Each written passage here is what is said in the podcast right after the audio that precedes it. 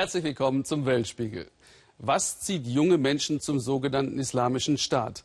Antworten suchen wir heute im Libanon und in Frankreich. Aber zuerst eine Reportage vom Berg der Tempel und Gebetsmühlen. Jeder Schritt auf 4000 Meter fiel meinen Kolleginnen schwer. Sie reisten als Touristen, übernachteten trotz Frost im Zelt. All das, um nicht aufzufallen. Denn meist hindern Sicherheitsbeamte Journalisten daran, ins tibetische Hochland zu fahren. Dort in Larunga steht die größte Schule tibetischen Buddhismus weltweit mit Zehntausenden Mönchen und Nonnen. Ariane Reimers, Kamerafrau Karin Kresel und Producerin Lilian Wu folgten dem jungen Dorji. In einem entlegenen Tal des tibetischen Hochlandes liegt Larunga. Im Zentrum stehen die prächtigen Tempelhallen. An den Hängen auf 4000 Meter Höhe kleben tausende Hütten, die meisten aus Holz und Wellblech. Dorji, ein junger tibetischer Mönch aus der Region, lebt seit ein paar Monaten in Larungar. Er ist 20 Jahre alt, der zweitälteste von vier Geschwistern. Seine bescheidene Hütte ganz oben am Hang teilt er mit zwei weiteren Mönchen. Sein Tag ist vom Studium geprägt. 15 Jahre wird es dauern, bis er die höchste Prüfung ablegen kann.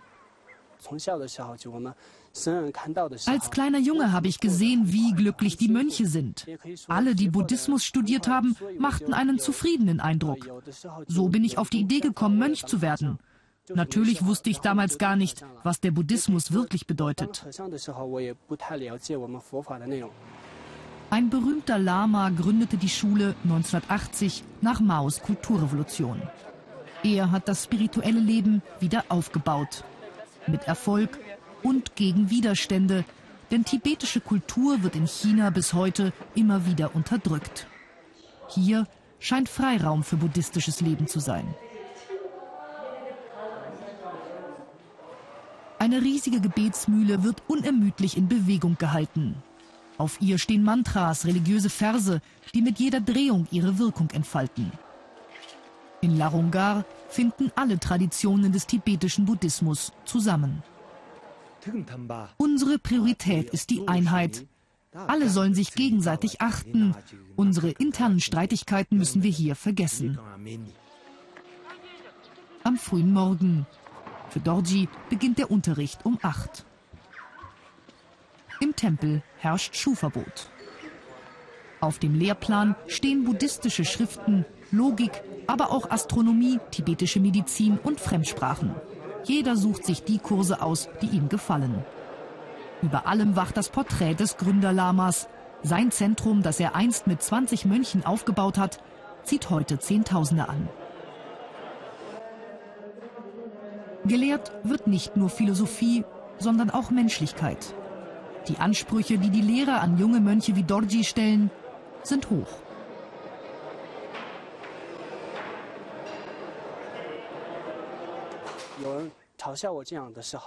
Wenn mich jemand geärgert hat, bin ich früher schnell wütend geworden. Ich war ziemlich jähzornig. Aber seitdem ich mich mit dem Buddhismus beschäftige, ist das anders. Unser Lehrer hat uns beigebracht, allen gegenüber freundlich zu sein, auch wenn sie uns schlecht behandeln. So werden wir rücksichtsvoll und empfinden mehr Freude und Glück im ganzen Leben.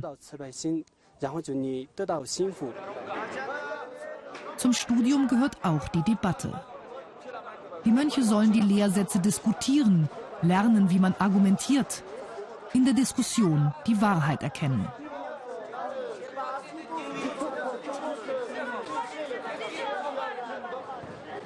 Die Absolventen der Schule sind in der tibetischen Welt sehr anerkannt. Das Niveau ist hoch. Nach ihrem Examen gehen die Mönche und Nonnen in ihre Klöster zurück oder an ganz neue Orte und verbreiten dort buddhistische Lehren, ohne Eigennutz, mit voller Konzentration auf die Sache. Unsere Schule hat einen sehr guten Ruf, weil wir uns hier vor allem auf das Studium konzentrieren. Jeder kann die Schule besuchen.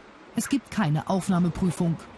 Das Zentrum finanziert sich zu großen Teilen aus Spenden, erklärt der Lama.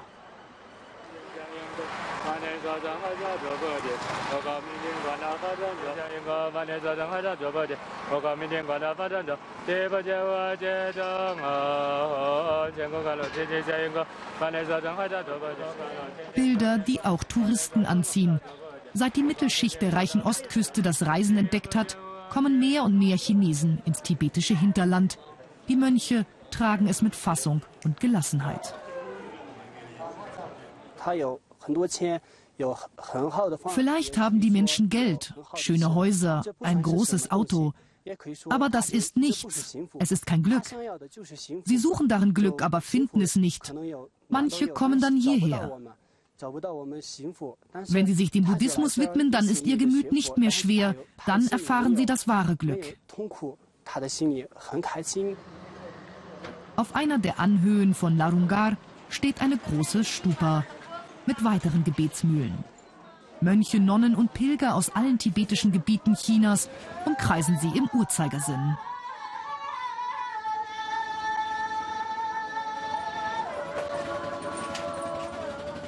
Motive für eine solche Reise sind sehr unterschiedlich. Die Hoffnung auf Glück, auf Heilung, auf eine bessere Wiedergeburt. Niederwerfungen gehören dazu. Damit sammeln die gläubigen tibetischen Buddhisten gutes Karma an. Jede einzelne wird gezählt. Die Mehrheit der Bewohner von Larungar sind Nonnen. Gleichberechtigt sind sie nicht. Im tibetischen Buddhismus gibt es historisch keine weibliche Linie. Und so werden auch heute Nonnen nicht voll ordiniert. Männer und Frauen leben streng getrennt. Dorji teilt Nudelsuppe aus, eine seiner Pflichten. Mittags wird für alle gekocht, eine schlichte Mahlzeit. Die Mönche leben bescheiden.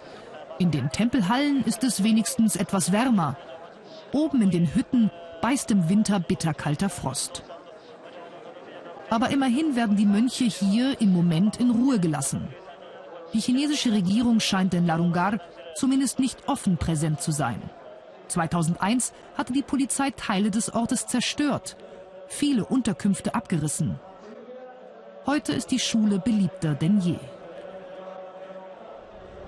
Politische Fragen haben wir nicht gestellt. Interviewpartner könnten in Gefahr geraten. Das Thema Tibet ist äußerst sensibel in China. Larungar wirkt faszinierend, ein Ort voller Ruhe. Hoffentlich täuscht das nicht. Auf weltspiegel.de hat Ariane Reimers eine Multimedia-Reportage mit tollen Bildern gepostet und gibt Infos zur Situation der Nonnen. Das Paris des Nahen Ostens liegt im Libanon, Beirut. Lebenslust, Vielfalt der Religionen und zuletzt ebenfalls Bombenattentate. Sie sorgten im Westen nicht für Aufschrei, nicht für Solidarität. Bitterkeit darüber schlug Volker Schwenk entgegen, als er für uns nachfragte. Es ist schon immer so gewesen. Man berichtet nur über uns Araber, wenn es Anschläge gibt. Daran sollen ja immer wir schuld sein. Wir Araber sind offenbar wertlos. Nur die Europäer zählen. So ist das eben. Keiner kann solche Gewalt gutheißen. Kurz vor dem Anschlag in Paris gab es aber ein Attentat hier in Beirut. Und niemand hat darüber groß berichtet. Wir sind offenbar Bürger zweiter Klasse. Nicht zweiter Klasse, dritter Klasse. Aber das ist auch egal. Man stirbt ja nur ein einziges Mal. Die Leute hier erleben solche Gewalttaten immer wieder. Vielleicht kommt ja meine Botschaft an. Wir im Libanon sind genauso viel wert wie die in Europa. Es gibt nur eine Welt. Wir alle haben den gleichen Gott und der soll alle beschützen. Der Libanon, früher die Schweiz des Nahen Ostens, das Land der Zedern am Mittelmeer, umgeben von Syrien und Israel. Nur etwa halb so groß wie Hessen. Neben den vier Millionen Einwohnern leben im Libanon viele syrische Flüchtlinge, die vor dem brutalen Bürgerkrieg geflohen sind. Weit mehr als eine Million, vielleicht zwei. Dazu jede Menge Glaubensrichtungen. Maronitische Christen, Drusen, schiitische, sunnitische und alawitische Muslime. Ein Pulverfass. In der zweitgrößten Stadt Tripoli tobt in der Syria Street ein Stellvertreterkrieg zwischen Assad-Anhängern und Gegnern, die auch den IS unterstützen. Doch jetzt gibt es Hoffnung. Die libanesische Armee ist unübersehbar in der Syria Street. Das hier ist ein kleines Kriegsgebiet mitten in Tripoli. Am Hügel wohnen Alawiten, Assad-Anhänger. Auf der anderen Straßenseite Sunniten, Assad-Gegner. Jahrzehntelang haben beide Seiten sich bekämpft. Syria Street war die Grenze und über die Syrienstraße hinweg schoss man aufeinander. Ali ist 23, Alawit. Er wohnt mit Frau und Kind auf dem Hügel, direkt an der Frontlinie. Die auf der anderen Seite, die hat er gehasst, bis aufs Blut. Hier habe ich auf dem Boden gekauert, erzählt er. Von drüben haben sie auf mich geschossen, da sind noch die Einschusslöcher. Ich habe zurückgeschossen und sie haben mich in meiner Deckung nicht gesehen.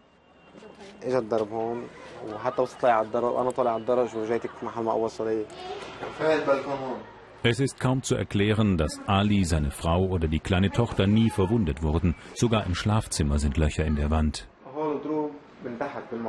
Seit fast einem Jahr ist der Krieg in der Syria Street jetzt vorbei. Die libanesische Armee hat Rädelsführer beider Seiten verhaftet. Und Ali ist ein anderer geworden. Das hat mit diesem Projekt zu tun. 16 junge Leute, jeweils acht von jeder Seite, spielen gemeinsam Theater.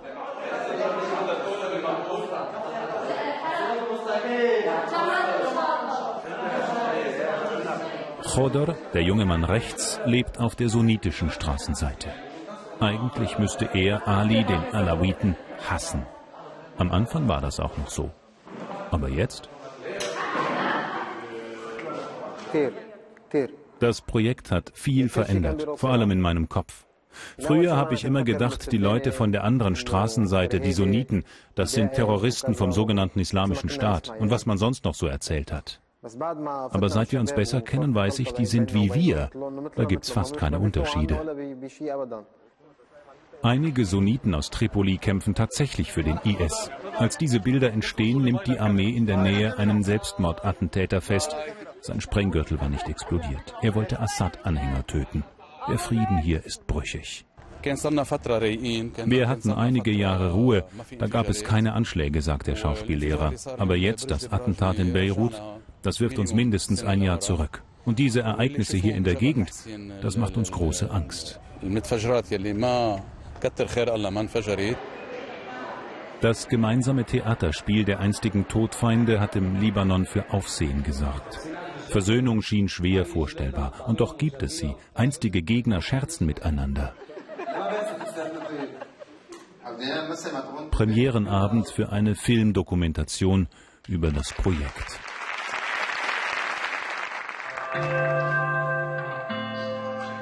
Was hier so vergnüglich aussieht, hat einen todernsten Hintergrund. Mindestens 200 Menschen starben bei Kämpfen rund um die Syria Street in den vergangenen fünf Jahren. Am Anfang habe ich ihm nicht über den Weg getraut, sagt Ali über Chodr, den Sunniten neben sich. Es gab heftige Auseinandersetzungen, doch statt aufeinander zu schießen, spielten sie.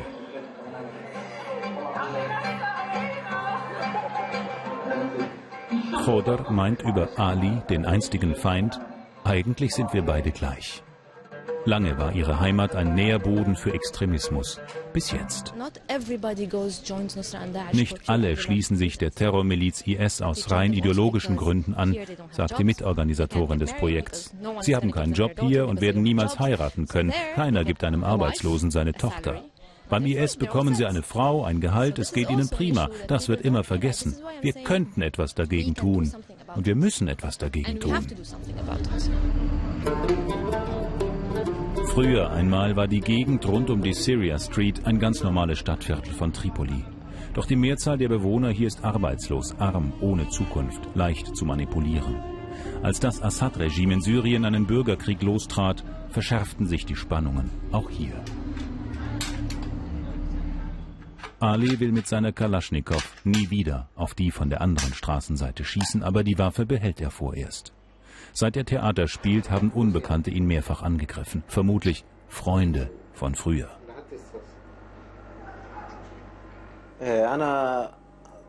Ich habe die Waffe nur noch zur Verteidigung.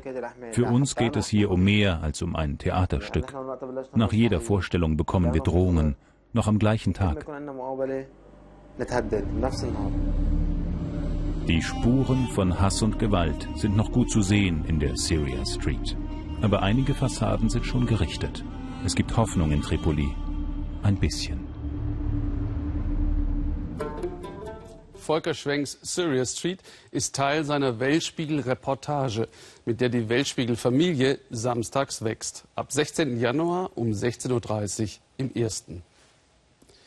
Von Beirut nach Paris. Paris bleibt im Ausnahmezustand politisch und mental. Noch überwiegen Schock und militärische Gegenreaktionen. Fragen bleiben, aber sie werden nicht gestellt. Warum radikalisieren sich jugendliche Muslime in den ghettoartigen Vorstädten bis hin zum sogenannten Islamischen Staat? Warum nur?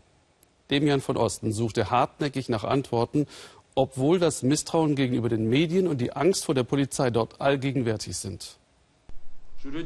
Vereint in einer Moschee. Muslime, Christen, Juden in Créteil bei Paris. Der Imam hat zu dem Treffen eingeladen. Bischof und Rabbi sind gekommen und haben ihre Gemeinden mitgebracht. Auch Sandra und Timothée sind hier. Sie Muslima, er Katholik. Ein muslimisch-christliches Pärchen. Der Bischof hat sie verheiratet. Jetzt stehen sie für Toleranz zwischen den Religionen. Ich bin in einem Viertel aufgewachsen, wo es Juden, Muslime und Katholiken gibt. Ich war schon oft in Moscheen und nicht nur, als es wie jetzt Tote gab.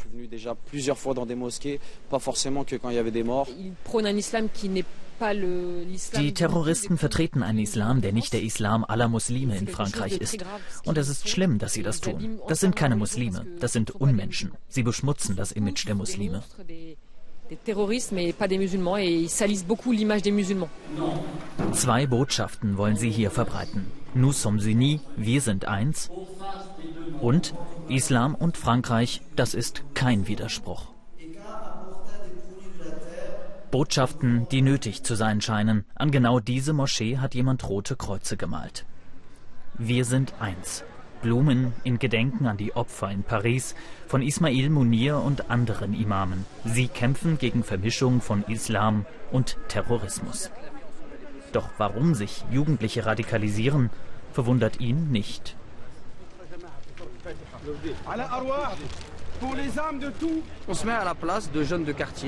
Die Jugendlichen aus den Vororten bekommen sehr früh das Gefühl, dass sie keine Franzosen sind. Welche Perspektive haben sie? Entweder eine mit arabischen Gesängen, die zum Hass gegen Frankreich aufrufen, oder sie werden Fußballstars oder kriminell. Wir sehen das jeden Tag. Politik und Polizei sehen das. Es ist eine Katastrophe.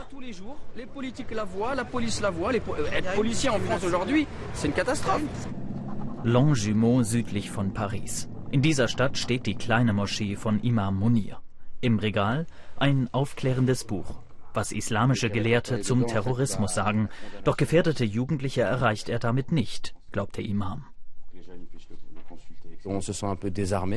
Wir fühlen uns entwaffnet. Vor 10 bis 15 Jahren sind Jugendliche zu uns Imamen gekommen, wenn sie sich für den Islam interessierten. Heute gehen sie ins Internet und kommen erst danach zu uns. Sie sagen dann, was denkst du über Anschläge? Ah, du bist dagegen? Na gut, dann bist du ein gekaufter Imam. Munir ist deshalb selber im Netz aktiv doch machtlos gegen die professionelle Propaganda der Terrorgruppe IS. Sie nutzen die Kultur der Jugendlichen aus den Vororten, um sie zu verführen. Zum Beispiel nutzen sie islamische Gesänge. Sie wissen genau, dass frühere kriminelle Jugendliche zum Beispiel Rap mögen. Die Verführung beginnt immer früher. Das hier sollen Kinder in einer IS-Schule in Raqqa in Syrien sein. Propagandamaterial des sogenannten Islamischen Staates.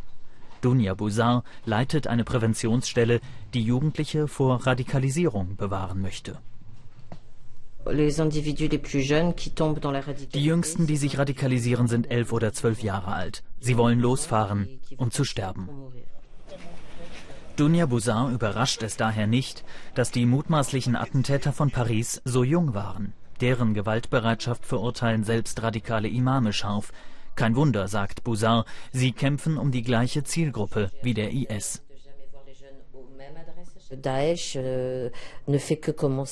Der sogenannte Islamische Staat fängt gerade erst an. Ich glaube nicht, dass nur Frankreich das Ziel ist. Der IS hat ein klares Projekt, den Rest der Welt auszulöschen und zu erobern. Er wird alle Länder angreifen. Er hat nur mit dem einfachsten Ziel angefangen. Und rekrutiert Menschen auch aus der französischen Gesellschaft. Vom Dorf genauso wie aus den Vorstädten oder aus Gefängnissen. Mit jungen Leuten darüber zu sprechen, so gut wie unmöglich. Seit Jahren fühlen sie sich in den Vorstädten von den Medien falsch dargestellt. Sozialarbeiter Suher Eshetwani erzählt, viele Muslime hätten jetzt wegen des Ausnahmezustands besonders Angst vor der Polizei. Sie fühlen sich nicht wirklich unterstützt von den Vertretern des Islam. Die muslimischen Einrichtungen in Frankreich beantworten eben nicht die Fragen, die sich diese neue Generation von Muslimen stellt, die verschiedene Hautfarben haben, aus verschiedenen sozialen Schichten stammen. Und seit 20 Jahren fehlt der politische Wille, das zu ändern.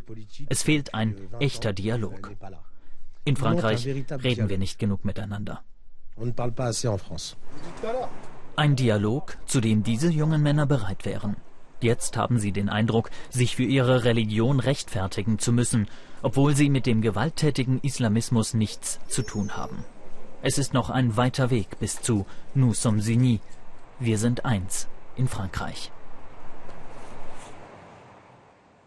Über 1300 Kilometer lang ist der Highway 16, eine Fernstraße im Nordwesten Kanadas, die traurige Berühmtheit erlangt hat als Highway of Tears, Straße der Tränen. Denn in über 40 Jahren sind dort viele Frauen verschwunden oder wurden umgebracht. Die meisten stammen aus First Nation Familien. So nennen die Kanadier neben den Inuit ihre Ureinwohner etwa 4 Prozent der Bevölkerung. Polizei und Regierung blieben nahezu untätig. Rassismus, gegen den eine Betroffene kämpft, entlang der Landstraße, erzählt Markus Schmidt. Fahrt in eine traurige Vergangenheit. Brenda Wilson hat auf dem Highway of Tears ihre Schwester Ramona verloren. Gut 20 Jahre ist das her. Aber bis heute hat sie ihren Tod nicht verwunden. Wir begeben uns mit ihr auf eine Reise zurück in den Schmerz, in die Wut und in die Schuld.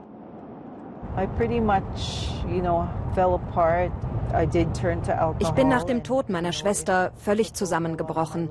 Ich bin damals zur Alkoholikerin geworden. Ich fühlte mich mitschuldig. Ich habe sie doch mit großgezogen. Und nun hatte ich nicht genügend auf sie aufgepasst of what I was feeling about not being able to, you know, look after her. Am 11. Juni 1994 war Ramona Wilson von zu Hause aufgebrochen, um im Nachbarort tanzen zu gehen. Öffentliche Verkehrsmittel gab es an dem Highway 16 nicht, sie gibt es bis heute nicht. Also trennte die 16-Jährige. Was dann geschah, ist bis heute nicht aufgeklärt. Der Grund dafür könnte in der Hautfarbe Ramonas liegen. Sie ist eine von 43 Frauen, die auf dieser Strecke verschwunden sind. Fast alle diese Frauen waren nicht weiß. Sie waren Kinder aus den First Nations, so nennen die Kanadier ihre Ureinwohner. Es hatte damals Tage gedauert, bis die Polizei die Vermisstenanzeige der Familie ernst nahm. Als wir die Polizei alarmiert haben, da haben die einfach nicht reagiert. Da gab es keine klaren Vorschriften, wie sie mit Vermisstenanzeigen umzugehen haben. Vancouver. Hunderte brechen zum Protestmarsch auf, so wie jedes Jahr. Überall im Lande marschieren sie und halten die Bilder hoch der ermordeten und vermissten Frauen. Der Highway of Tears ist überall in Kanada in den letzten 25 Jahren sind 1181 Frauen von den First Nations verschwunden. Die Mordrate liegt bei ihnen viermal höher als bei weißen Frauen und die Aufklärungsrate der Polizei geht gegen Null. Das Vertrauen zwischen uns und der Polizei ist zerstört, seit langem. Und es wird sehr lange dauern, bis dieses Vertrauen wiederhergestellt sein wird. It's going to take a long time. Brenda bringt uns zu ihrer Mutter Mathilda. Sie lebt heute in ärmlichen Verhältnissen. Sie hat die Gedichte herausgeholt, die Ramona als junges Mädchen geschrieben hatte. Die Wände sind gespickt mit Erinnerungen an die verlorene Tochter. Ramona war außergewöhnlich klug. Sie wollte einmal Psychologie studieren. Ihre Mutter, ein Leben lang alkoholkrank, hatte die Erziehung weitgehend Brenda, der zwölf Jahre älteren Schwester, überlassen.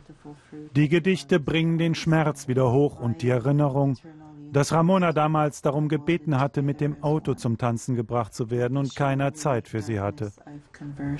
I can't do this. You can't.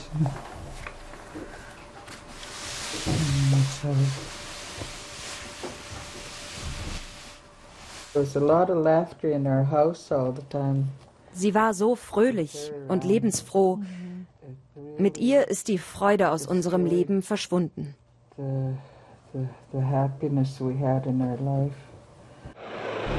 Am Flughafen von Smithers, unweit der Stelle, wo Ramona verschwunden war, fand man acht Monate später ihre Leiche. Die Polizei mit den vielen Mordfällen an dem Highway 16 völlig überlastet stellte die Ermittlungen bald ein.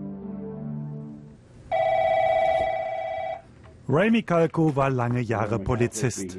Heute ist er Privatdetektiv. Das offensichtliche Versagen bei der Aufklärung der vielen Mordfälle an jungen Frauen ließ ihm keine Ruhe. Er fing an, selber zu ermitteln und stieß auf den erbitterten Widerstand bei den alten Kollegen. Die Polizeiführung, so sagt er, sei überfordert und rassistisch.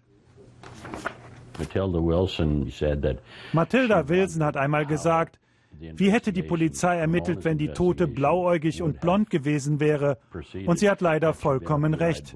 Das ging von ganz oben in der Polizeiführung aus.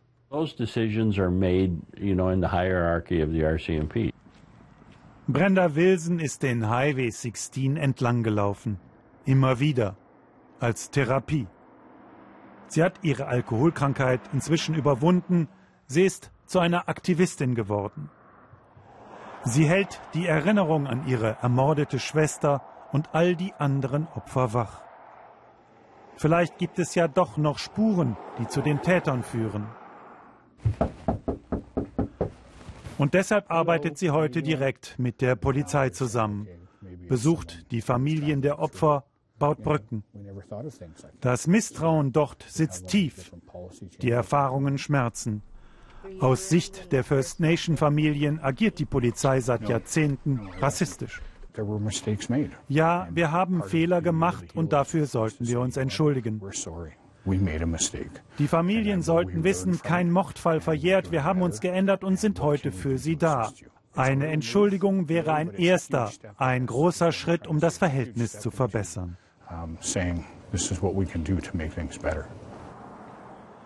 Ramona liegt in Smithers begraben unter Apfelbäumen. Der Tod der Schwester hat Brendas Leben Richtung gegeben. Er hat sie zu einer Kämpferin gegen Gewalt und Rassismus gemacht. Das bin ich meiner Schwester schuldig, stark zu sein. So kann ich den Schmerz überwinden, indem ich zeige, zu was ich fähig bin.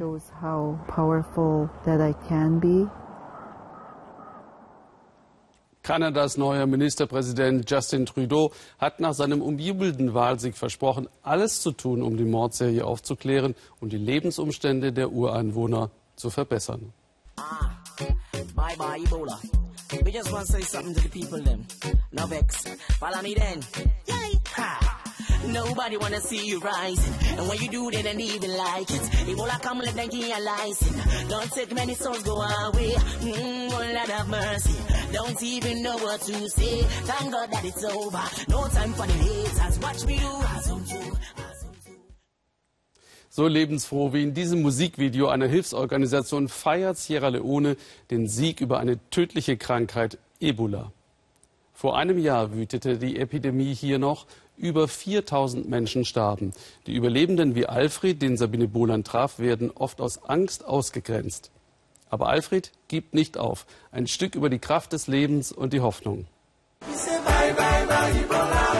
Sonntagsvergnügen in Freetown, Fußballspielen am Lumley Beach. Den ganzen Tag lang, trotz der Hitze. In Sierra Leone nichts Besonderes. Alfred Tarawali ist jedes Wochenende hier, endlich wieder. Während der Ebola-Epidemie war Strand verboten. Jeder konnte nur zu Hause für sich trainieren.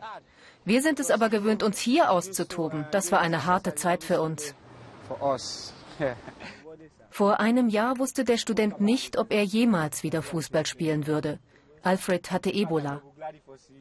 In diesem Behandlungszentrum am Rande der Hauptstadt Freetown lag er drei Wochen lang.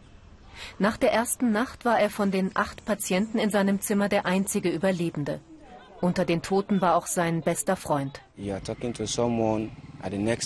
Du sprichst mit jemandem und im nächsten Moment ist er oder sie tot. Es ist nicht einfach, da drin zu überleben. Man muss sich selbst Mut machen. Man betet. Und man darf vor allem nicht zu viel nachdenken, auch wenn man schlaflose Nächte hat.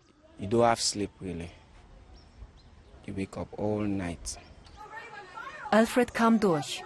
Seine Mutter und sein jüngerer Bruder starben. Er lebt jetzt mit seiner kleinen Schwester, der Stiefmutter und seinem Vater zusammen. Eine Hilfsorganisation hat den 23-Jährigen als Ratgeber für andere Genesene in seinem Stadtviertel angeheuert. Er begleitet sie zu Arztterminen. Viele Überlebende kämpfen mit Stigmatisierung. Alfred hat das selbst erlebt. Als meine Schwester und ich entlassen wurden und nach Hause kamen, hat uns unsere Vermieterin noch am selben Abend rausgeworfen. Sie hatte Angst, wir könnten noch immer ansteckend sein. Freetown war mit am schlimmsten betroffen von der tödlichen Epidemie. Im ganzen Land starben fast 4000 Menschen. Etwas mehr haben überlebt. Trotz des offiziellen Endes von Ebola in Sierra Leone sind Händewaschen und Fiebermessen noch immer Alltag. Auch an der Augenklinik, in der viele Überlebende kostenlos behandelt werden. Meine Aufgabe ist es, mit ihnen zu reden und ihnen zu sagen, dass die Krankheit nicht das Ende der Welt bedeutet. Das Leben geht weiter, auch wenn es erstmal schwer ist. Hawanatu Kaba hat ihre ganze Familie verloren. Mutter, Vater, vier Schwestern. Alfred ist ein wichtiger Halt in ihrem Leben geworden. Die junge Frau weiß nicht, wie sie ihr Studium jetzt finanzieren soll. Und dann noch die körperlichen Beschwerden. Meine Augen tun weh. Ich kann zwar klar sehen, aber sie jucken, wenn ich lese. Das Lernen fällt mir schwer. Das marode Gesundheitssystem Sierra Leones war mit ein Grund, warum Ebola sich so ungehindert ausbreiten konnte. Das ist nun besser. Internationale Hilfe hat dafür gesorgt, dass das Land mit Krankenwagen und medizinischen Geräten besser ausgestattet ist. Die Überlebenden sind jetzt die große Herausforderung. Wir verstehen Ebola noch nicht richtig. Es müssen dringend Studien über Langzeitfolgen gemacht werden. Wir wissen, dass das Virus neun Monate im Auge überleben kann, auch im männlichen Samen, im Gehirn und in anderen Organen. Es ist noch nicht vorbei, jedenfalls nicht für die Überlebenden. Ansteckend mögen sie nicht mehr sein, aber in der Ebola-Forschung gibt es viele Unbekannte. Hawanatu hat nur eine allergische Reaktion. Andere Überlebende sind erblindet. Vor genau einem Jahr ist Alfreds Bruder auf dem King Tom Friedhof beerdigt worden. Seine Mutter ein paar Tage zuvor. Alfred war da noch gesund. Die Bestattungen durfte er nur von weitem sehen. Heute traut er sich erstmals wieder her. Er sucht die Gräber, Friedhofsmitarbeiter sagen ihm schließlich, wo seine Mutter und sein Bruder liegen.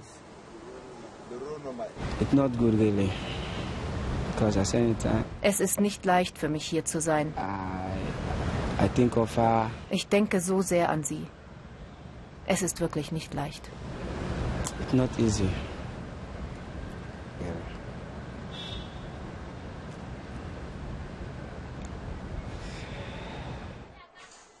Die Epidemie ist vorbei. Die traumatischen Erinnerungen sind es noch lange nicht. Alfred bespricht mit Hawanatu einen Gerichtstermin, der in einigen Tagen stattfinden soll. Ein Nachbar hatte die junge Frau wegen ihrer Erkrankung beschimpft und mit einem Stein schwer am Kopf verletzt. Das war schrecklich. Wir haben diese Krankheit doch nicht ins Land geholt. Trotzdem werden wir dafür bestraft. Die Haltung mancher Leute verletzt mich. Gedenkmarsch der Überlebenden zum Ende von Ebola. Hunderte sind gekommen. Hawanatu nicht. Es ist zu belastend für sie. Alfred hilft der Zusammenhalt der Schicksalsgemeinschaft. Die meisten haben Angehörige verloren, ihre Jobs, ihre Wohnungen, Viele leiden unter Feindseligkeit.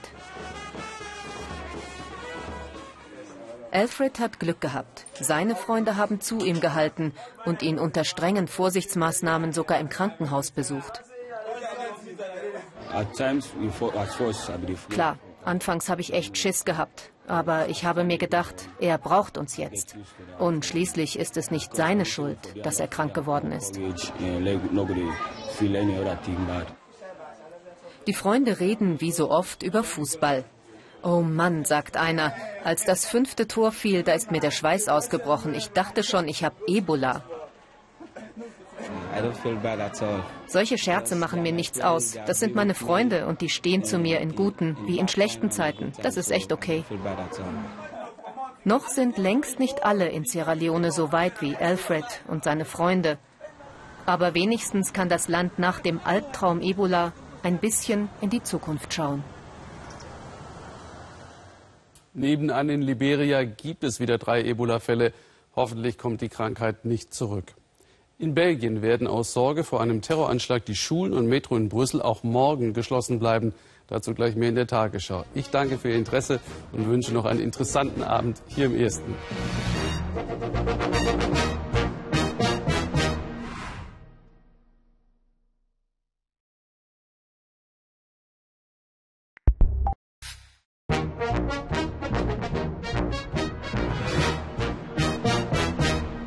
Herzlich willkommen zum Weltspiegel. Was zieht junge Menschen zum sogenannten Islamischen Staat? Antworten suchen wir heute im Libanon und in Frankreich. Aber zuerst eine Reportage vom Berg der Tempel und Gebetsmühlen. Jeder Schritt auf 4000 Meter fiel meinen Kolleginnen schwer. Sie reisten als Touristen, übernachteten trotz Frost im Zelt. All das, um nicht aufzufallen. Denn meist hindern Sicherheitsbeamte Journalisten daran, ins tibetische Hochland zu fahren. Dort in Larunga steht die größte Schule tibetischen Buddhismus weltweit mit Zehntausenden Mönchen und Nonnen. Ariane Reimers, Kamerafrau Karin Kriesel und Producerin Lilian Wu folgten dem jungen Dorji. In einem entlegenen Tal des tibetischen Hochlandes liegt Larunga. Im Zentrum stehen die prächtigen Tempelhallen an den Hängen auf 4000 Meter Höhe kleben tausende Hütten, die meisten aus Holz und Wellblech. Dorji, ein junger tibetischer Mönch aus der Region, lebt seit ein paar Monaten in Larungar. Er ist 20 Jahre alt, der zweitälteste von vier Geschwistern. Seine bescheidene Hütte ganz oben am Hang teilt er mit zwei weiteren Mönchen. Sein Tag ist vom Studium geprägt 15 Jahre wird es dauern, bis er die höchste Prüfung ablegen kann. Als kleiner Junge habe ich gesehen, wie glücklich die Mönche sind. Alle, die Buddhismus studiert haben, machten einen zufriedenen Eindruck. So bin ich auf die Idee gekommen, Mönch zu werden. Natürlich wusste ich damals gar nicht, was der Buddhismus wirklich bedeutet. Ein berühmter Lama gründete die Schule 1980 nach Maos Kulturrevolution. Er hat das spirituelle Leben wieder aufgebaut. Mit Erfolg und gegen Widerstände, denn tibetische Kultur wird in China bis heute immer wieder unterdrückt. Hier scheint Freiraum für buddhistisches Leben zu sein. Eine riesige Gebetsmühle wird unermüdlich in Bewegung gehalten. Auf ihr stehen Mantras, religiöse Verse, die mit jeder Drehung ihre Wirkung entfalten. In Larungar finden alle Traditionen des tibetischen Buddhismus zusammen. Unsere Priorität ist die Einheit. Alle sollen sich gegenseitig achten. Unsere internen Streitigkeiten müssen wir hier vergessen. Am frühen Morgen. Für Dorji beginnt der Unterricht um acht. Im Tempel herrscht Schuhverbot. Auf dem Lehrplan stehen buddhistische Schriften, Logik, aber auch Astronomie, tibetische Medizin und Fremdsprachen. Jeder sucht sich die Kurse aus, die ihm gefallen. Über allem wacht das Porträt des Gründerlamas. Sein Zentrum, das er einst mit 20 Mönchen aufgebaut hat, zieht heute Zehntausende an. Gelehrt wird nicht nur Philosophie, sondern auch Menschlichkeit. Die Ansprüche, die die Lehrer an junge Mönche wie Dorji stellen, sind hoch.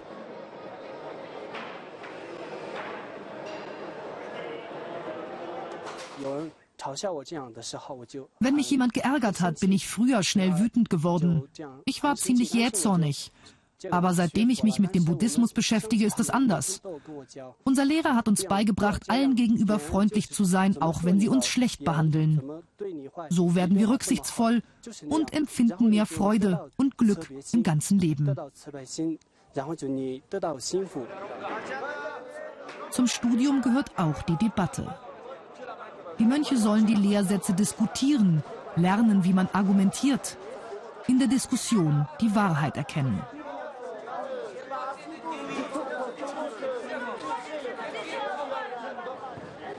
Die Absolventen der Schule sind in der tibetischen Welt sehr anerkannt. Das Niveau ist hoch. Nach ihrem Examen gehen die Mönche und Nonnen in ihre Klöster zurück oder an ganz neue Orte und verbreiten dort buddhistische Lehren, ohne Eigennutz, mit voller Konzentration auf die Sache. Unsere Schule hat einen sehr guten Ruf, weil wir uns hier vor allem auf das Studium konzentrieren. Jeder kann die Schule besuchen. Es gibt keine Aufnahmeprüfung. Das Zentrum finanziert sich zu großen Teilen aus Spenden, erklärt der Lama.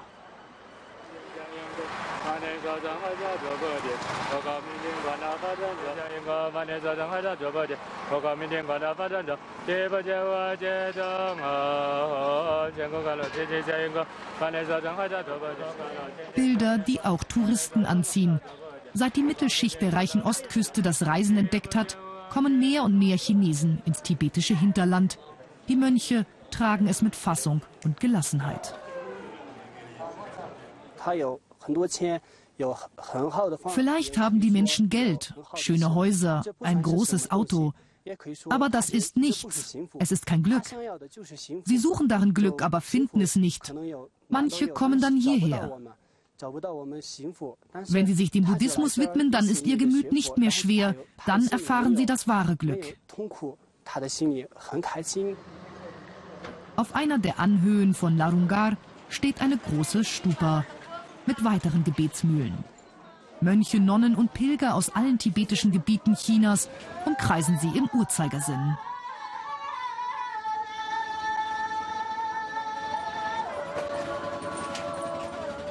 Die Motive für eine solche Reise sind sehr unterschiedlich. Die Hoffnung auf Glück, auf Heilung, auf eine bessere Wiedergeburt. Niederwerfungen gehören dazu. Damit sammeln die gläubigen tibetischen Buddhisten gutes Karma an. Jede einzelne wird gezählt. Die Mehrheit der Bewohner von Larungar sind Nonnen. Gleichberechtigt sind sie nicht.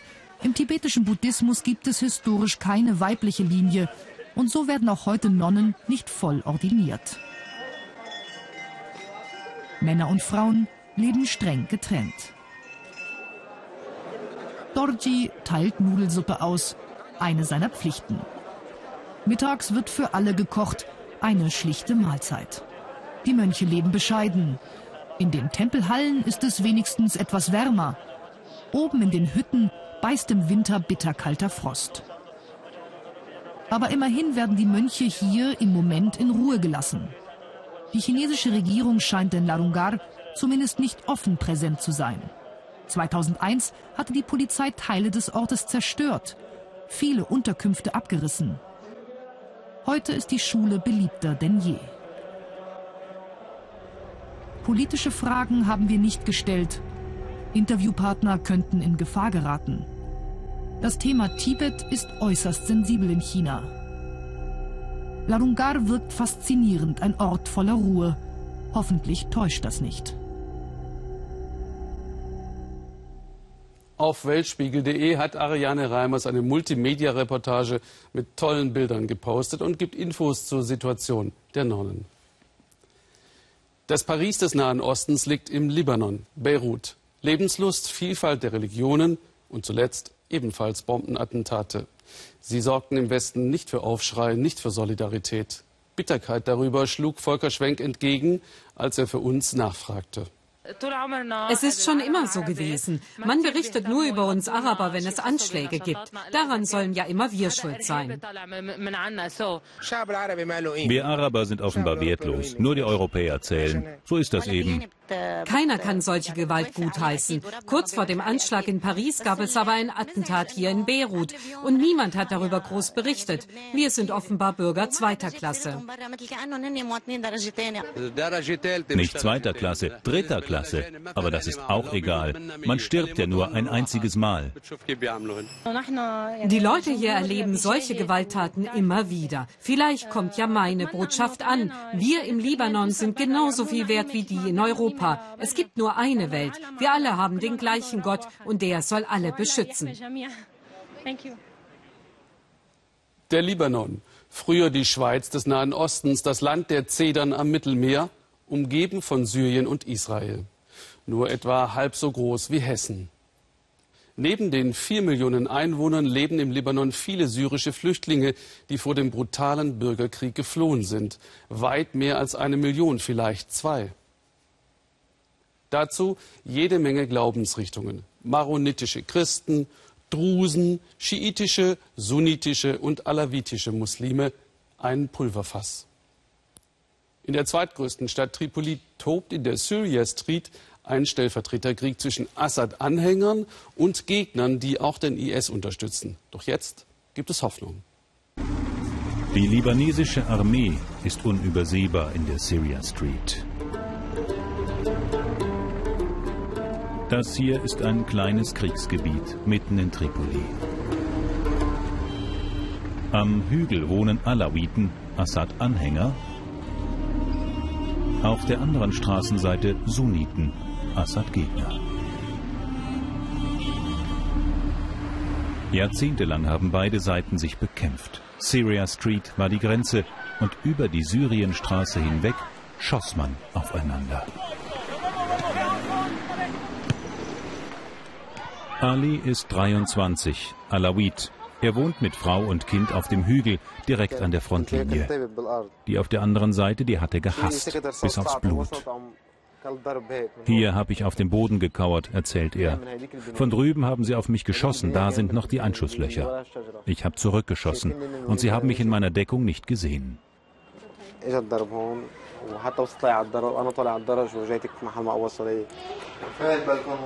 Es ist kaum zu erklären, dass Ali, seine Frau oder die kleine Tochter nie verwundet wurden. Sogar im Schlafzimmer sind Löcher in der Wand.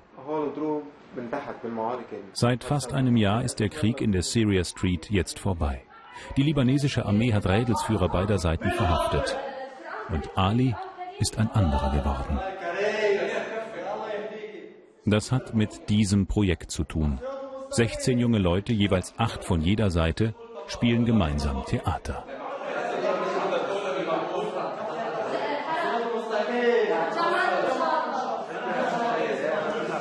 Chodor, der junge Mann rechts, lebt auf der sunnitischen Straßenseite.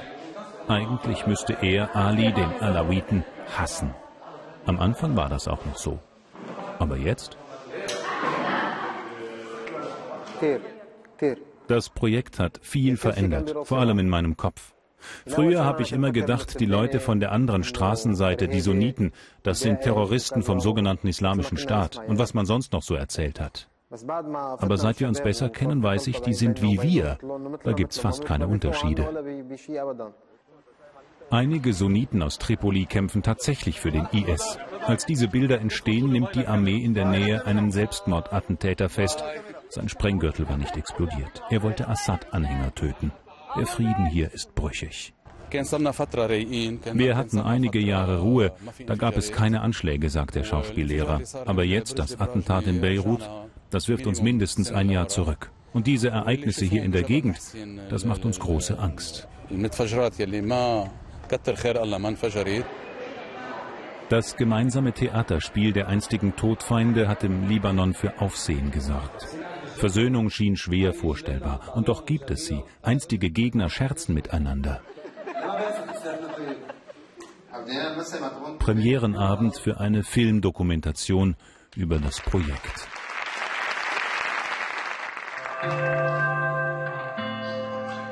Was hier so vergnüglich aussieht, hat einen todernsten Hintergrund. Mindestens 200 Menschen starben bei Kämpfen rund um die Syria Street in den vergangenen fünf Jahren. Am Anfang habe ich ihm nicht über den Weg getraut, sagt Ali über Chodr, den Sunniten neben sich. Es gab heftige Auseinandersetzungen, doch statt aufeinander zu schießen, spielten sie.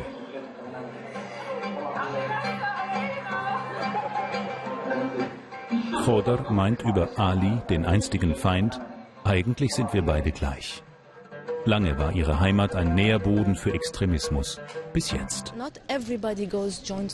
Nicht alle schließen sich der Terrormiliz IS aus rein ideologischen Gründen an, sagt die Mitorganisatorin des Projekts. Sie haben keinen Job hier und werden niemals heiraten können. Keiner gibt einem Arbeitslosen seine Tochter.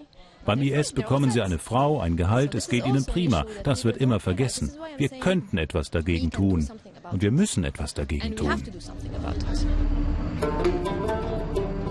Früher einmal war die Gegend rund um die Syria Street ein ganz normales Stadtviertel von Tripoli. Doch die Mehrzahl der Bewohner hier ist arbeitslos, arm, ohne Zukunft, leicht zu manipulieren. Als das Assad-Regime in Syrien einen Bürgerkrieg lostrat, verschärften sich die Spannungen, auch hier. Ali will mit seiner Kalaschnikow nie wieder auf die von der anderen Straßenseite schießen, aber die Waffe behält er vorerst. Seit er Theater spielt, haben Unbekannte ihn mehrfach angegriffen. Vermutlich Freunde von früher.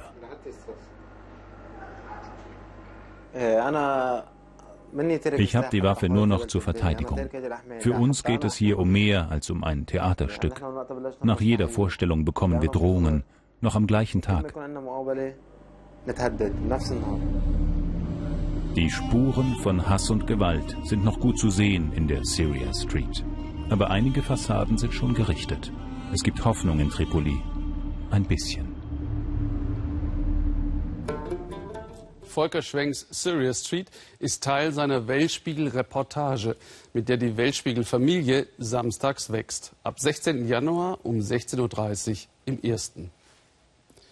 Von Beirut nach Paris. Paris bleibt im Ausnahmezustand politisch und mental. Noch überwiegen Schock und militärische Gegenreaktionen. Fragen bleiben, aber sie werden nicht gestellt. Warum radikalisieren sich jugendliche Muslime in den ghettoartigen Vorstädten bis hin zum sogenannten Islamischen Staat? Warum nur? Demian von Osten suchte hartnäckig nach Antworten, obwohl das Misstrauen gegenüber den Medien und die Angst vor der Polizei dort allgegenwärtig sind.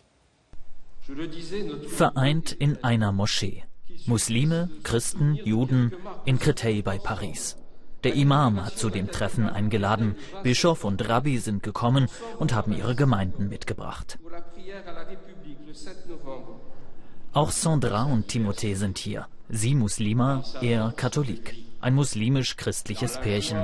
Der Bischof hat sie verheiratet. Jetzt stehen sie für Toleranz zwischen den Religionen. Ich bin in einem Viertel aufgewachsen, wo es Juden, Muslime und Katholiken gibt. Ich war schon oft in Moscheen und nicht nur, als es wie jetzt Tote gab.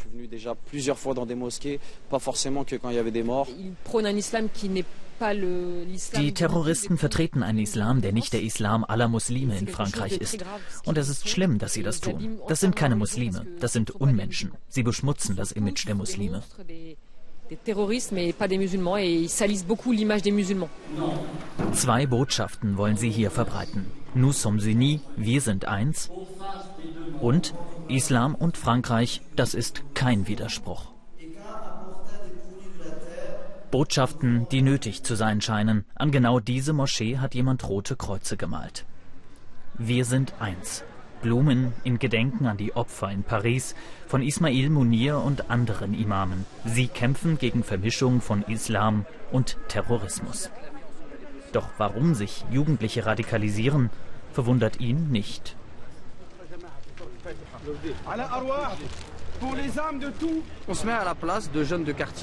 Die Jugendlichen aus den Vororten bekommen sehr früh das Gefühl, dass sie keine Franzosen sind. Welche Perspektive haben sie? Entweder eine mit arabischen Gesängen, die zum Hass gegen Frankreich aufrufen, oder sie werden Fußballstars oder kriminell. Wir sehen das jeden Tag. Politik und Polizei sehen das. Es ist eine Katastrophe.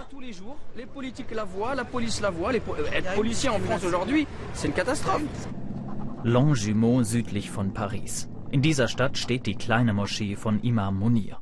Im Regal ein aufklärendes Buch, was islamische Gelehrte zum Terrorismus sagen. Doch gefährdete Jugendliche erreicht er damit nicht, glaubt der Imam. Wir fühlen uns entwaffnet. Vor 10 bis 15 Jahren sind Jugendliche zu uns Imamen gekommen, wenn sie sich für den Islam interessierten. Heute gehen sie ins Internet und kommen erst danach zu uns. Sie sagen dann, was denkst du über Anschläge? Ah, du bist dagegen? Na gut, dann bist du ein gekaufter Imam. Munir ist deshalb selber im Netz aktiv doch machtlos gegen die professionelle Propaganda der Terrorgruppe IS.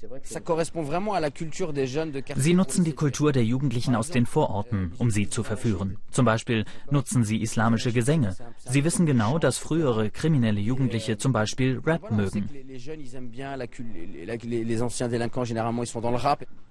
Die Verführung beginnt immer früher. Das hier sollen Kinder in einer IS-Schule in Raqqa in Syrien sein.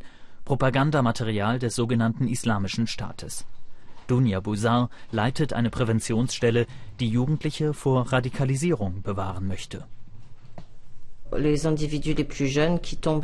Die Jüngsten, die sich radikalisieren, sind elf oder zwölf Jahre alt. Sie wollen losfahren, um zu sterben.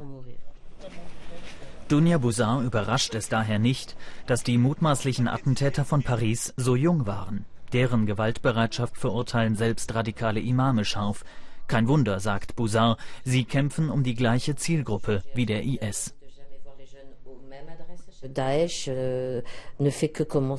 Der sogenannte Islamische Staat fängt gerade erst an. Ich glaube nicht, dass nur Frankreich das Ziel ist. Der IS hat ein klares Projekt, den Rest der Welt auszulöschen und zu erobern. Er wird alle Länder angreifen. Er hat nur mit dem einfachsten Ziel angefangen. Euh. Und rekrutiert Menschen auch aus der französischen Gesellschaft. Vom Dorf genauso wie aus den Vorstädten oder aus Gefängnissen. Mit jungen Leuten darüber zu sprechen, so gut wie unmöglich. Seit Jahren fühlen sie sich in den Vorstädten von den Medien falsch dargestellt. Sozialarbeiter Suher Eshetwani erzählt, viele Muslime hätten jetzt wegen des Ausnahmezustands besonders Angst vor der Polizei. Sie fühlen sich nicht wirklich unterstützt von den Vertretern des Islam.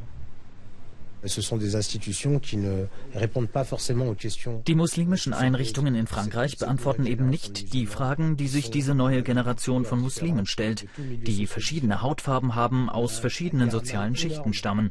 Und seit 20 Jahren fehlt der politische Wille, das zu ändern. Es fehlt ein echter Dialog. In Frankreich reden wir nicht genug miteinander. Ein Dialog, zu dem diese jungen Männer bereit wären. Jetzt haben sie den Eindruck, sich für ihre Religion rechtfertigen zu müssen, obwohl sie mit dem gewalttätigen Islamismus nichts zu tun haben. Es ist noch ein weiter Weg bis zu Nous sommes unis.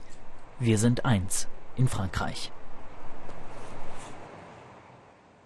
Über 1300 Kilometer lang ist der Highway 16, eine Fernstraße im Nordwesten Kanadas, die traurige Berühmtheit erlangt hat als Highway of Tears, Straße der Tränen.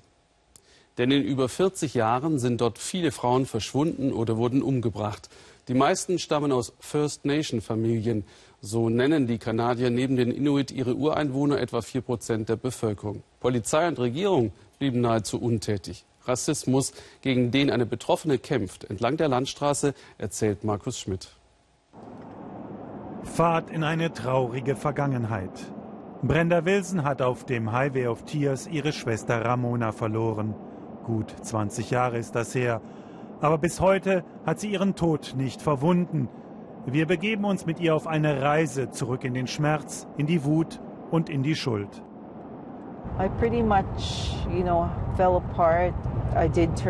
Ich bin nach dem Tod meiner Schwester völlig zusammengebrochen. Ich bin damals zur Alkoholikerin geworden. Ich fühlte mich mitschuldig. Ich habe sie doch mit großgezogen. Und nun hatte ich nicht genügend auf sie aufgepasst.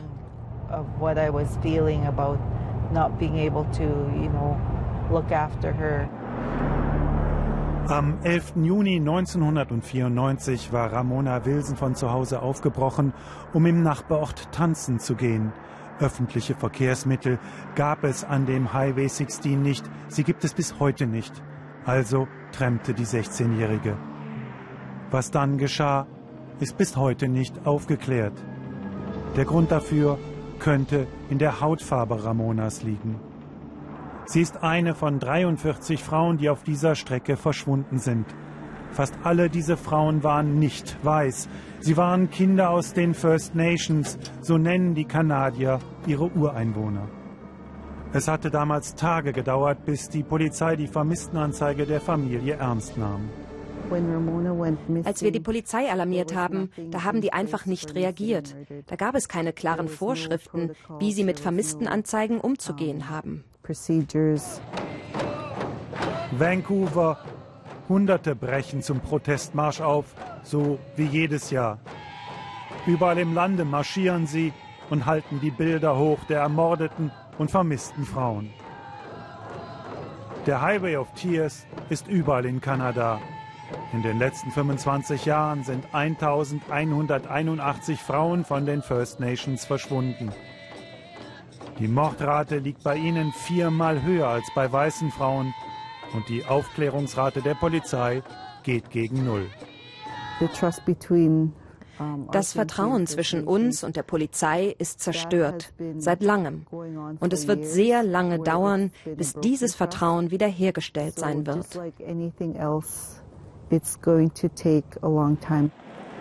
Brenda bringt uns zu ihrer Mutter Mathilda. Sie lebt heute in ärmlichen Verhältnissen. Sie hat die Gedichte herausgeholt, die Ramona als junges Mädchen geschrieben hatte. Die Wände sind gespickt mit Erinnerungen an die verlorene Tochter.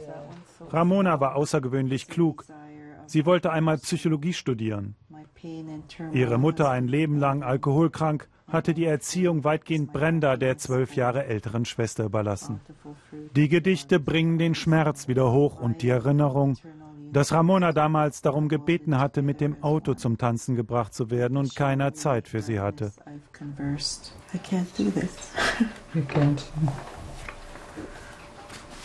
There's a lot of laughter in our house all the time.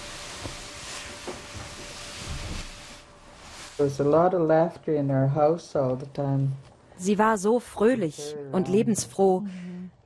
Mit ihr ist die Freude aus unserem Leben verschwunden.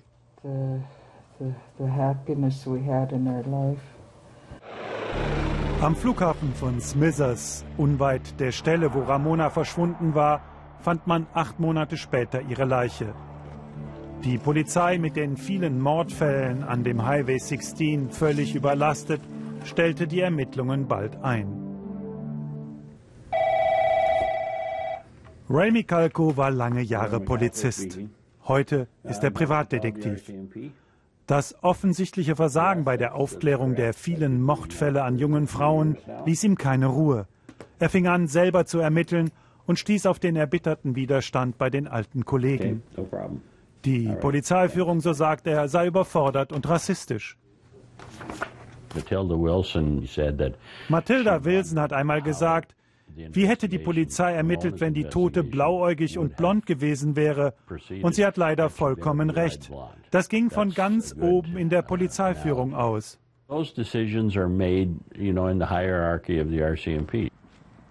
Brenda Wilson ist den Highway 16 entlang gelaufen.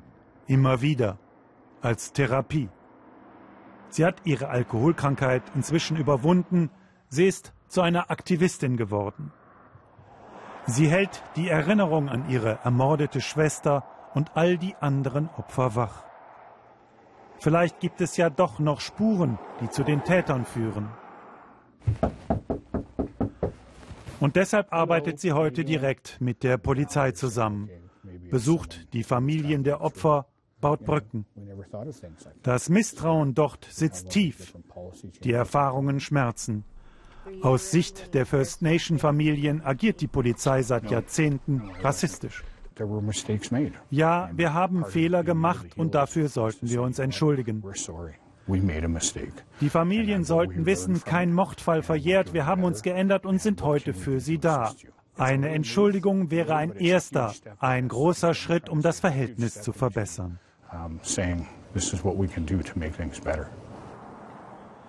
Ramona liegt in Smithers begraben unter Apfelbäumen. Der Tod der Schwester hat Brenders Leben Richtung gegeben. Er hat sie zu einer Kämpferin gegen Gewalt und Rassismus gemacht. Das bin ich meiner Schwester schuldig, stark zu sein. So kann ich den Schmerz überwinden, indem ich zeige, zu was ich fähig bin.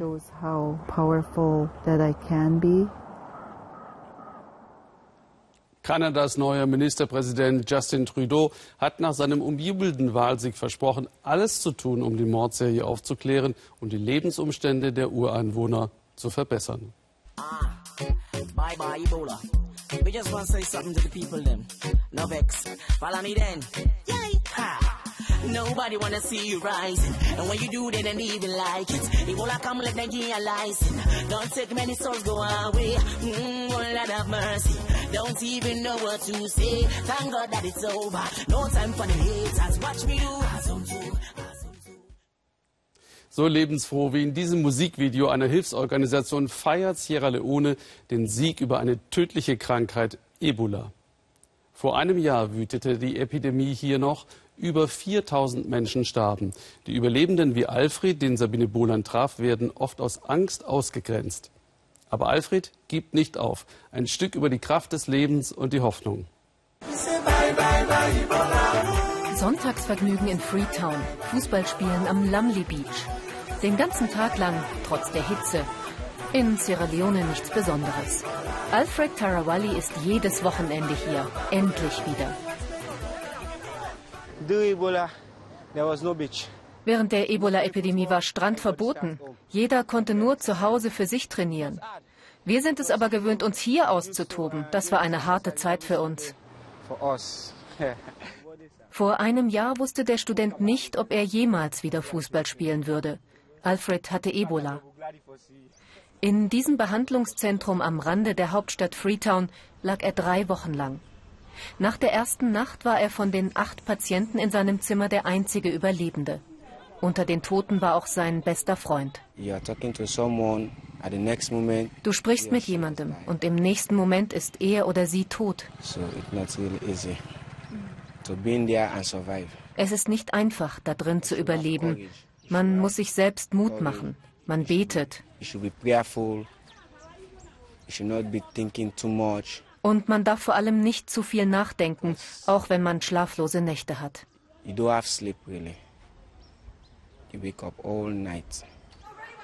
Alfred kam durch. Seine Mutter und sein jüngerer Bruder starben. Er lebt jetzt mit seiner kleinen Schwester, der Stiefmutter und seinem Vater zusammen. Eine Hilfsorganisation hat den 23-Jährigen als Ratgeber für andere Genesene in seinem Stadtviertel angeheuert. Er begleitet sie zu Arztterminen. Viele Überlebende kämpfen mit Stigmatisierung. Alfred hat das selbst erlebt. Als meine Schwester und ich entlassen wurden und nach Hause kamen, hat uns unsere Vermieterin noch am selben Abend rausgeworfen. Sie hatte Angst, wir könnten noch immer ansteckend sein. Freetown war mit am schlimmsten betroffen von der tödlichen Epidemie. Im ganzen Land starben fast 4000 Menschen. Etwas mehr haben überlebt. Trotz des offiziellen Endes von Ebola in Sierra Leone sind Händewaschen und Fiebermessen noch immer Alltag, auch an der Augenklinik, in der viele Überlebende kostenlos behandelt werden.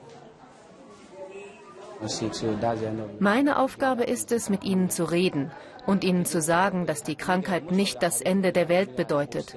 Das Leben geht weiter, auch wenn es erstmal schwer ist. Hawanatu Kaba hat ihre ganze Familie verloren. Mutter, Vater, vier Schwestern.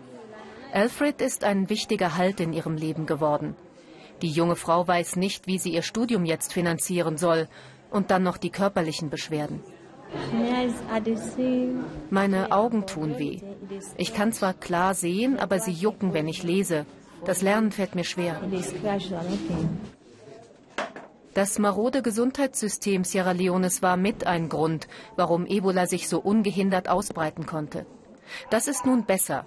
Internationale Hilfe hat dafür gesorgt, dass das Land mit Krankenwagen und medizinischen Geräten besser ausgestattet ist. Die Überlebenden sind jetzt die große Herausforderung. Wir verstehen Ebola noch nicht richtig. Es müssen dringend Studien über Langzeitfolgen gemacht werden. Wir wissen, dass das Virus neun Monate im Auge überleben kann, auch im männlichen Samen, im Gehirn und in anderen Organen. Es ist noch nicht vorbei, jedenfalls nicht für die Überlebenden. Ansteckend mögen sie nicht mehr sein, aber in der Ebola-Forschung gibt es viele Unbekannte. Hawanatu hat nur eine allergische Reaktion, andere Überlebende sind erblindet.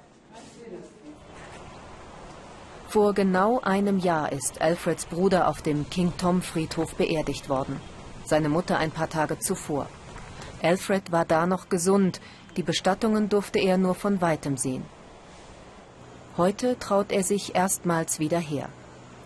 Er sucht die Gräber. Friedhofsmitarbeiter sagen ihm schließlich, wo seine Mutter und sein Bruder liegen.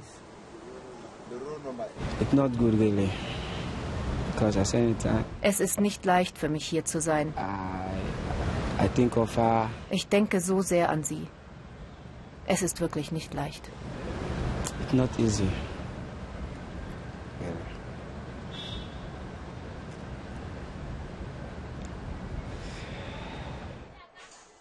Die Epidemie ist vorbei. Die traumatischen Erinnerungen sind es noch lange nicht. Alfred bespricht mit Hawanatu einen Gerichtstermin, der in einigen Tagen stattfinden soll. Ein Nachbar hatte die junge Frau wegen ihrer Erkrankung beschimpft und mit einem Stein schwer am Kopf verletzt. Das war schrecklich. Wir haben diese Krankheit doch nicht ins Land geholt. Trotzdem werden wir dafür bestraft. Die Haltung mancher Leute verletzt mich. Gedenkmarsch der Überlebenden zum Ende von Ebola. Hunderte sind gekommen. Hawanatu nicht. Es ist zu belastend für sie. Alfred hilft der Zusammenhalt der Schicksalsgemeinschaft. Die meisten haben Angehörige verloren, ihre Jobs, ihre Wohnungen, Viele leiden unter Feindseligkeit. Alfred hat Glück gehabt. Seine Freunde haben zu ihm gehalten und ihn unter strengen Vorsichtsmaßnahmen sogar im Krankenhaus besucht. Klar, anfangs habe ich echt Schiss gehabt. Aber ich habe mir gedacht, er braucht uns jetzt. Und schließlich ist es nicht seine Schuld, dass er krank geworden ist. Die Freunde reden wie so oft über Fußball. Oh Mann, sagt einer, als das fünfte Tor fiel, da ist mir der Schweiß ausgebrochen. Ich dachte schon, ich habe Ebola. Solche Scherze machen mir nichts aus. Das sind meine Freunde und die stehen zu mir in guten wie in schlechten Zeiten. Das ist echt okay. Noch sind längst nicht alle in Sierra Leone so weit wie Alfred und seine Freunde. Aber wenigstens kann das Land nach dem Albtraum Ebola ein bisschen in die Zukunft schauen. Nebenan in Liberia gibt es wieder drei Ebola-Fälle. Hoffentlich kommt die Krankheit nicht zurück. In Belgien werden aus Sorge vor einem Terroranschlag die Schulen und Metro in Brüssel auch morgen geschlossen bleiben. Dazu gleich mehr in der Tagesschau. Ich danke für Ihr Interesse und wünsche noch einen interessanten Abend hier im Ersten.